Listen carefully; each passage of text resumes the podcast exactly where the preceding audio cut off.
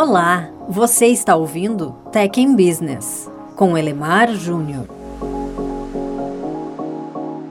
Conta pra mim, quantas histórias você conhece ou já ouviu falar de excelentes técnicos que, promovidos, aqui entre aspas, se demonstraram péssimos gerentes? Pois é, eles provavelmente foram vítimas do princípio de Peter. Se você não conhece esse princípio, deixa eu te falar um pouco mais sobre ele. Trata-se de uma ideia original proposta por dois professores de Harvard, Lawrence Peter e Raymond Hu, há bastante tempo, lá em 1968. Segundo o princípio de Peter, e para que fique bem claro, isso é coisa lá dos professores de Harvard. Em uma hierarquia, todo funcionário tende a ser promovido até atingir o seu nível de incompetência. Ah, e tem um desdobramento. Seguindo essa mesma linha de raciocínio, é fácil dizer que, novamente em uma hierarquia, o trabalho útil entre aspas, é realizado por aqueles funcionários que ainda não atingiram esse tal nível de incompetência, não foram promovidos o suficiente. Se essa ideia soou estranha para você, ou pior ainda, se fez sentido,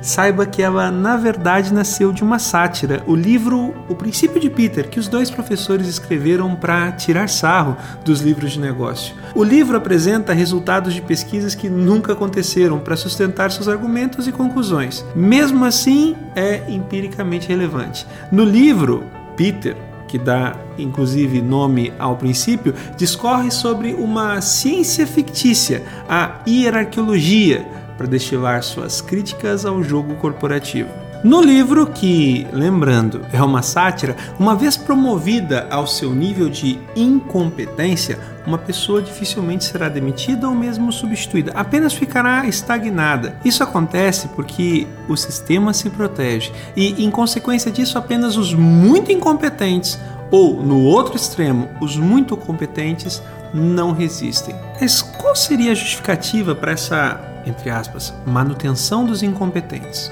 Pois é, na verdade existem três. A primeira é que os incompetentes, muitos deles pelo menos, demonstram aparente comprometimento com a empresa.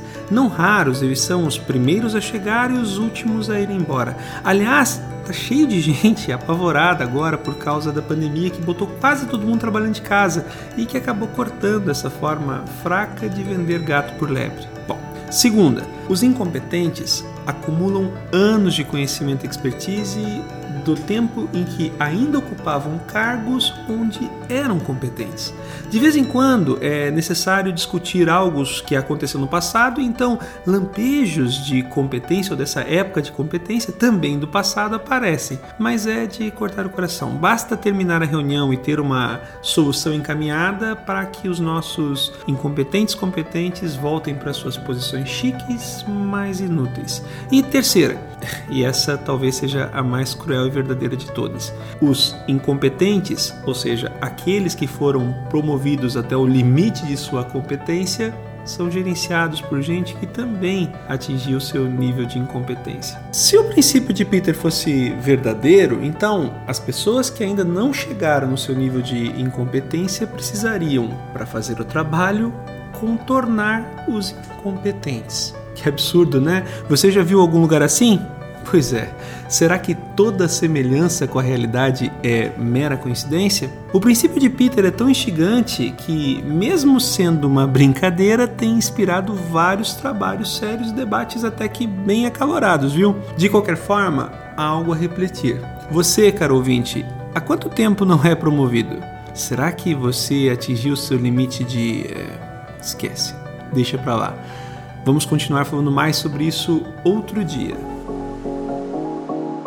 Se você gostou do tema deste podcast, confira também o conteúdo disponível em www.elemarjunior.com.